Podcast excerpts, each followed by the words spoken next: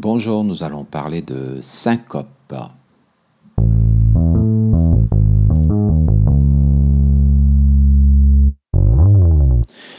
Alors, face à une syncope, une syncope c'est d'abord euh, une, par définition une perte totale de connaissance transitoire qui est euh, résolutive spontanément. Donc avec une perte associée à cela, une perte du tonus postural, le patient donc tombe. Euh, le début est euh, rapide ainsi que la fin est rapide. le patient retrouve sa conscience normalement.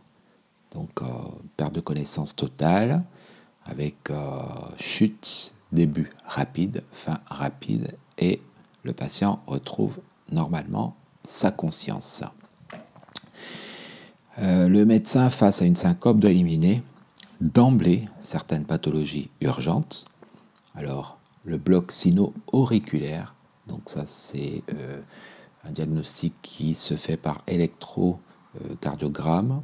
C'est la recherche euh, d'un trouble de conduction au niveau euh, cardiaque, le bloc sino-auriculaire.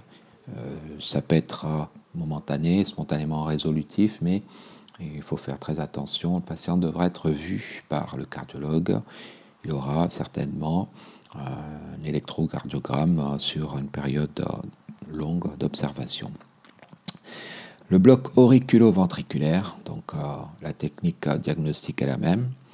On a la tachycardie ventriculaire, donc il faut rechercher des maladies sous-jacentes, le syndrome dit de Brugada, une dysplasie arythmogène du ventricule droit. Euh, la tachycardie ventriculaire peut être cause de mort subite. Tout comme la torsade de pointe, donc là, à l'électrocardiogramme, on a ce qu'on appelle un syndrome du long constitutionnel ou euh, métabolique ou iatrogène. Donc, euh, torsade de pointe, le diagnostic se fait par euh, l'électrocardiogramme, à compléter par un ionogramme sanguin. On a l'embolie pulmonaire, donc associée à une cyanose brutale, douleur thoracique dyspnée, on parlera d'embolie pulmonaire plus en détail après. L'infarctus du myocarde, le patient a une douleur thoracique. Et sinon, on a l'épilepsie qu'il faut éliminer, mais très souvent, après euh, une crise euh, d'épilepsie, il y a ce qu'on appelle une phase post-critique où le patient n'a pas une conscience normale. Il a dû se mordre la langue, il a perdu les urines, et euh, on peut rechercher des signes de rhabdomyolyse biologiquement. Voilà. Donc l'épilepsie, c'est un diagnostic d'élimination, mais qui n'explique pas très souvent la syncope. Donc les troubles du rythme, embolie pulmonaire, infarctus du myocarde et l'épilepsie. Ensuite, il y a d'autres causes que l'on voit classées en différents chapitres. Les causes cardiaques, les causes vasculaires, les causes réflexes. On finira par un chapitre générique. Donc les causes cardiaques, les bradycardies sinusales ou la bradyarrhythmie, donc ce sont des troubles du rythme, les tachycardies supraventriculaires, le, rétrécissement aortique, donc le patient a une aorte serrée et quand il fait un effort, le sang n'arrive pas à alimenter correctement euh, le cerveau, le patient fait une syncope. Donc euh, il y a cliniquement un souffle éjectionnel en lien avec le rétrécissement aortique. Autre cause cardiaque, la myocardiopathie hypertrophique obstructive. Donc c'est euh, une pathologie qui se manifeste par une dyspnée d'effort, un souffle mésosystolique éjectionnel. Donc myocardiopathie hypertrophique obstructive. On a le myxome de l'oreillette, c'est une pathologie rare.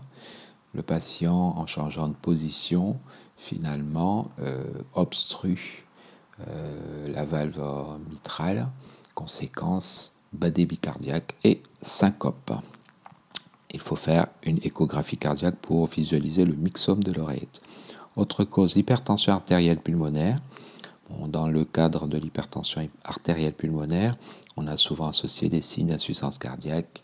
Euh, l'hypertension artérielle pulmonaire peut être liée à une maladie embolique euh, déjà suivie et connue auparavant. Autre cause, le rétrécissement pulmonaire congénital. Donc, ce sont des pathologies malformatives cardiaques à la naissance.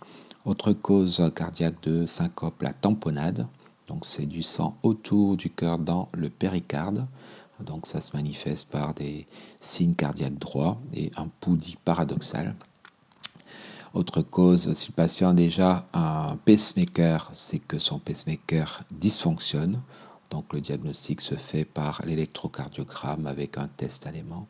Autre cause est thrombose euh, de prothèse valvulaire. Donc c'est un peu comme le rétrécissement aortique ou le rétrécissement pulmonaire.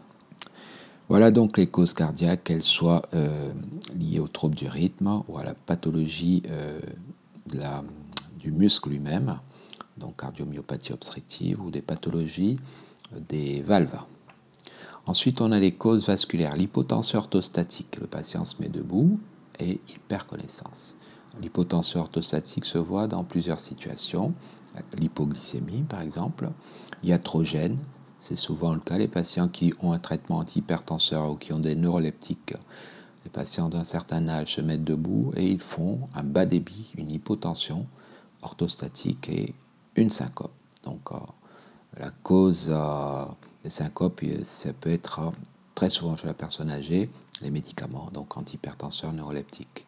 On a des syndromes de dysautonomie secondaire à un diabète.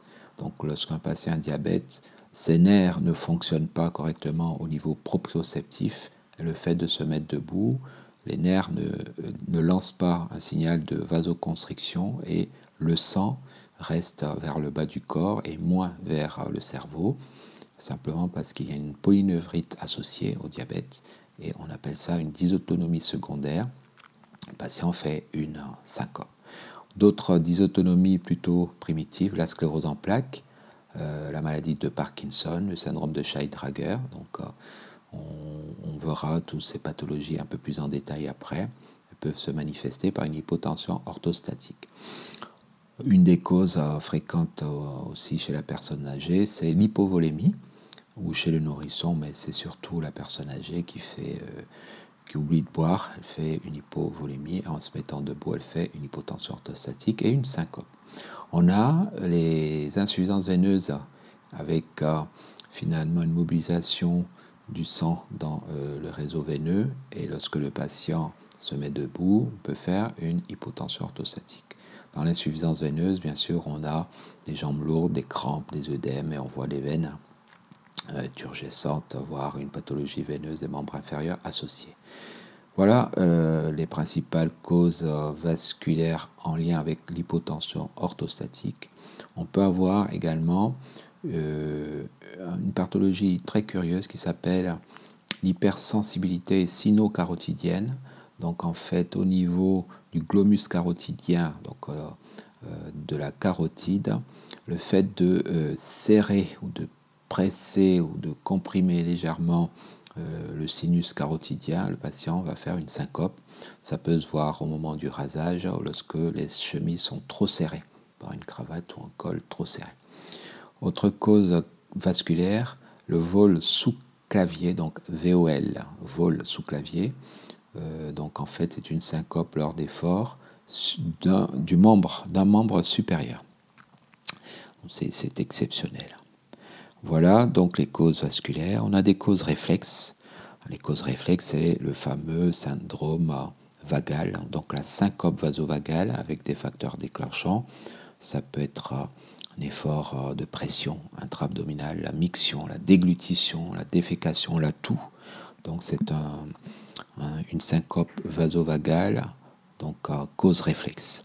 D'autres causes euh, de syncope, hein, je les cite rapidement neurologique, donc euh, la narcolepsie, la migraine, on peut avoir une syncope en cas de migraine, l'insuffisance euh, veineuse, ah, pardon, l'insuffisance artérielle vertébro-basilaire, associée à des vertiges, nystagmus, syncope, les AIT, les accidents ischémiques transitoires, donc tout ce qui est neurologique.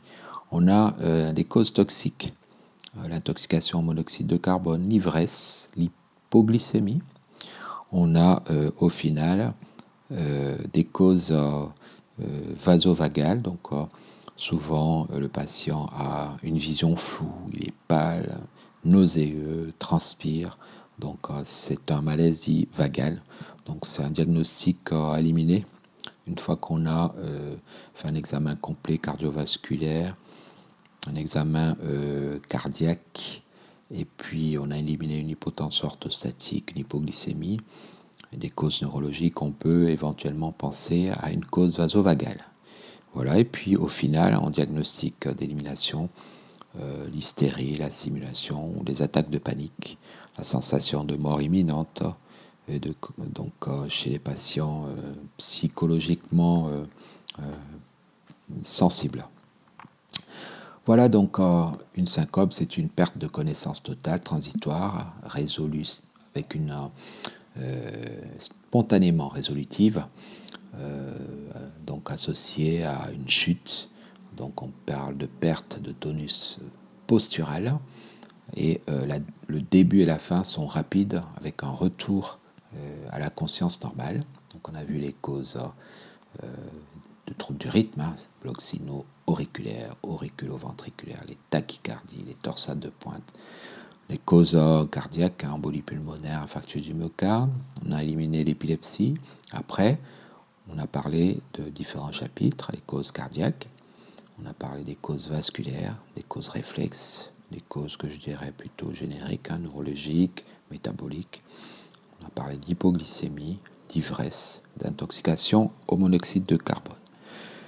Voilà, donc la syncope, euh, c'est compliqué parce que c'est un signe, un symptôme qui est souvent associé à plein de pathologies. Vous aurez plus de détails dans d'autres cours. Je vous remercie.